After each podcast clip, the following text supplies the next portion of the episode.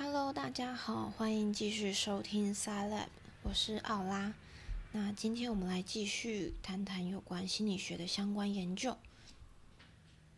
今天要来跟大家聊一下关于投履历这件事情。不知道大家有没有找过工作的经验呢？那你在找工作的时候会是先考虑什么呢？例如说是薪水，还是放假天数啊，还是什么公司的福利制度等等的？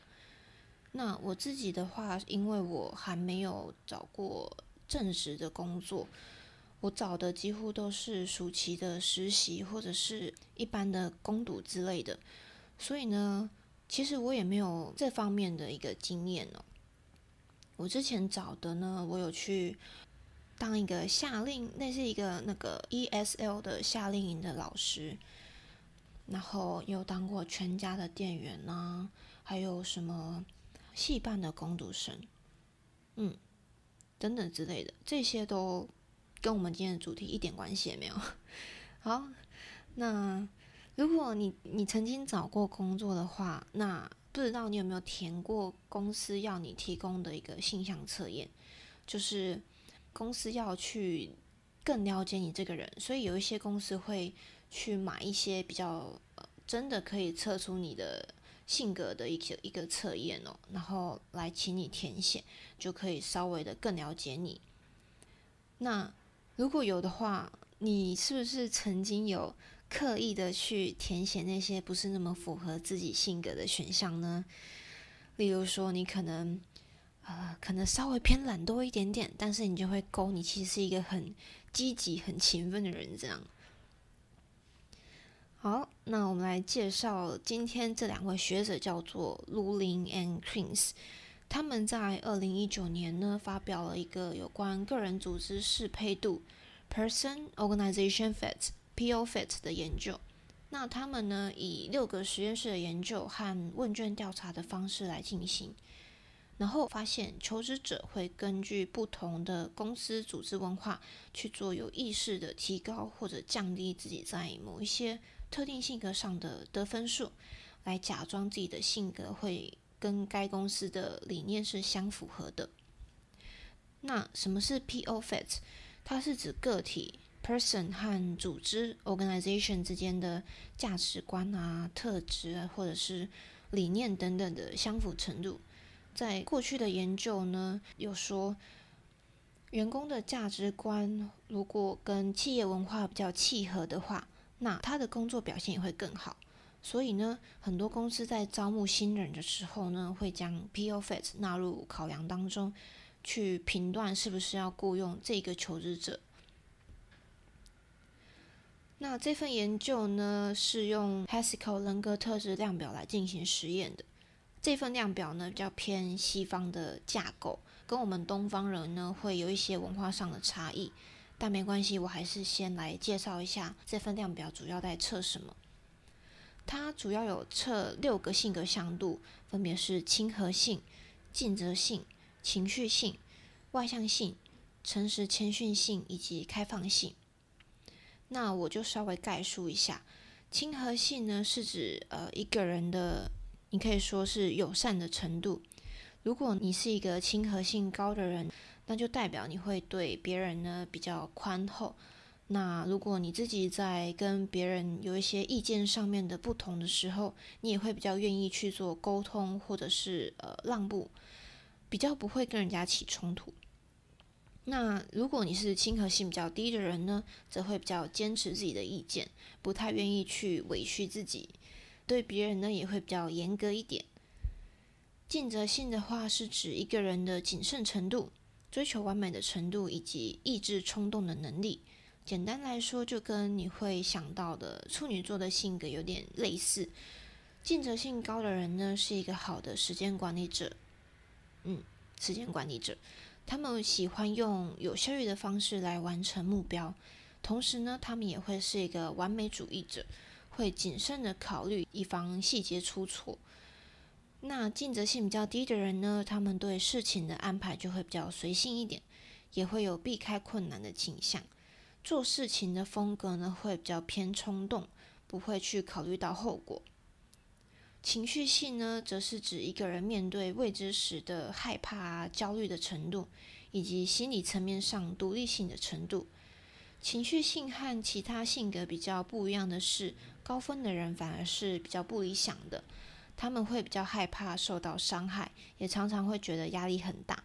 遇到困难的时候，会需要有人去安慰或者是陪伴他们。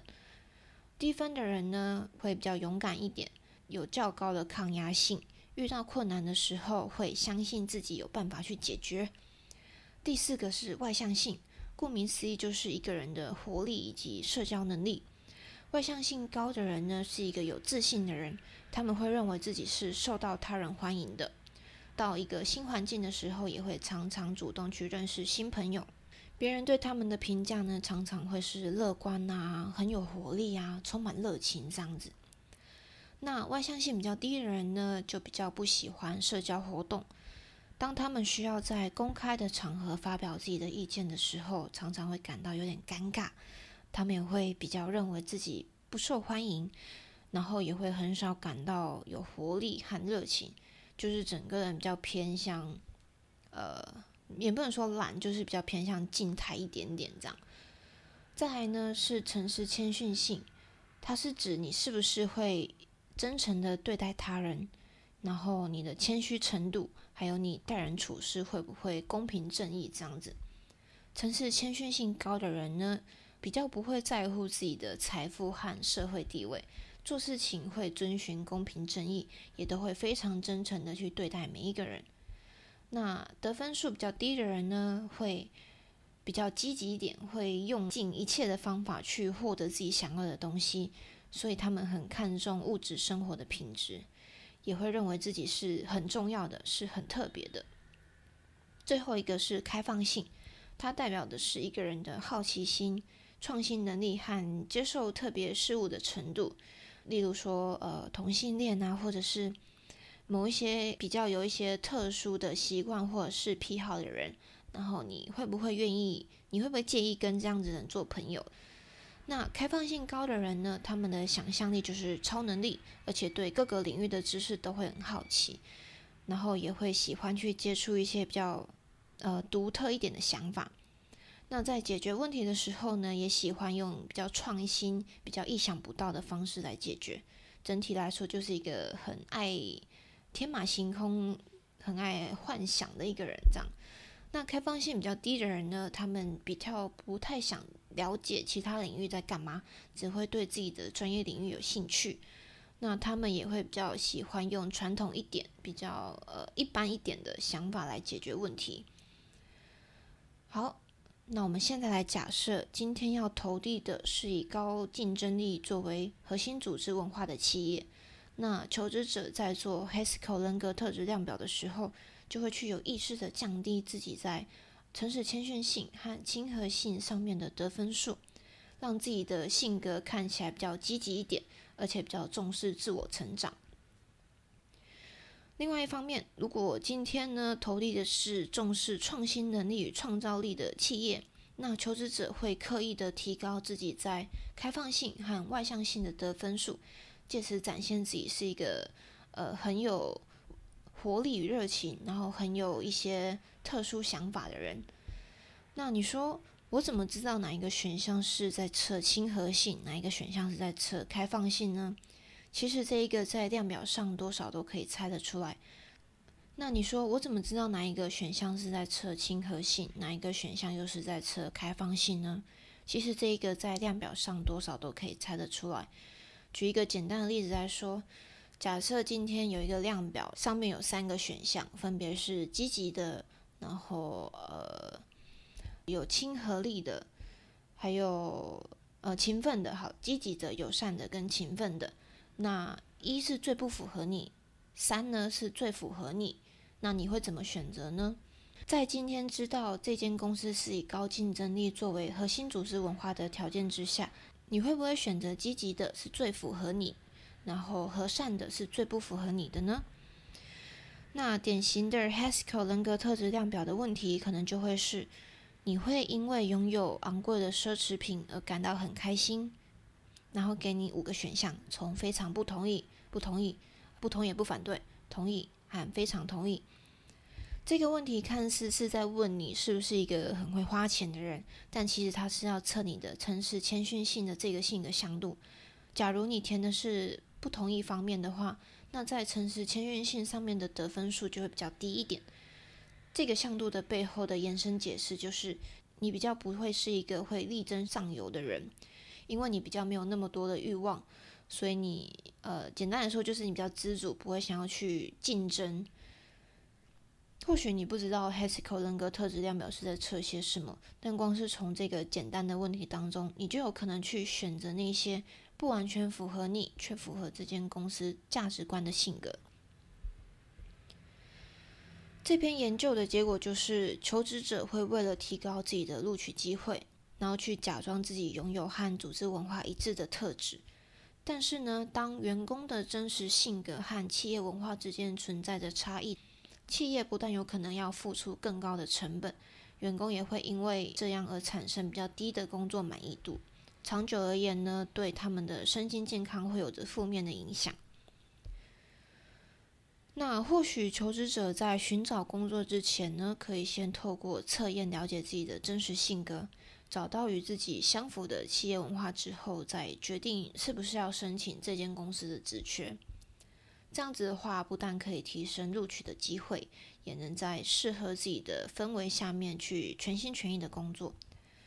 这时候你可能就会有一个疑问，就是说，我要怎么知道自己的真实性格是长什么样子的呢？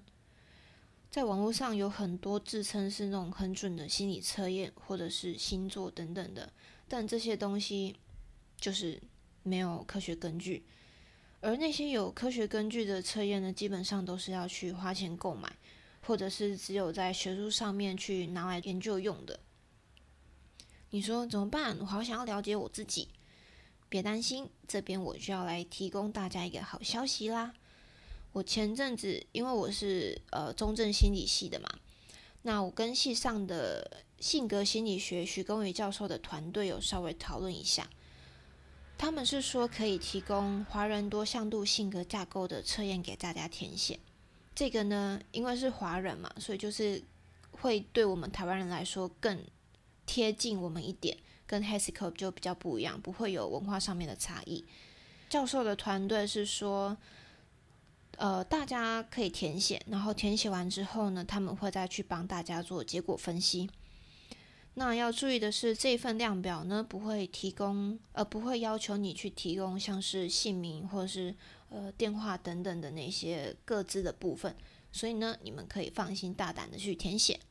我们只会请你提供 email，这样子测验结果出来的话，就能把它寄给你。至于需要多久结果才会出来，教授那边是说不一定要看呃他们实验室本身的工作量，但最久的话就是一个月内会出来。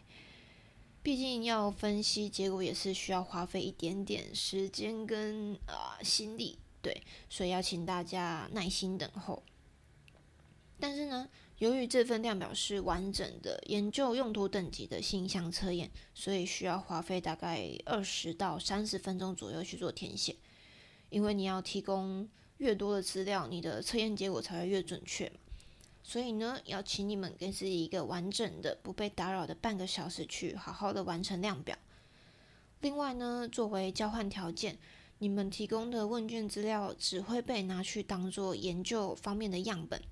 但是也不用担心，因为研究呃这个问问卷是匿名的嘛，所以你的真实性格就只有你自己会知道而已，是不是很棒呢？等一下，听完节目之后，就可以直接在 s i l a b 的简介上面找到连接去做填写喽。那听完今天的节目，你是不是对找工作这件事情有了不一样的看法呢？如果你还想知道有关呃什么样子的心理学相关知识，都欢迎留言跟我说。那我们下次见喽，拜拜。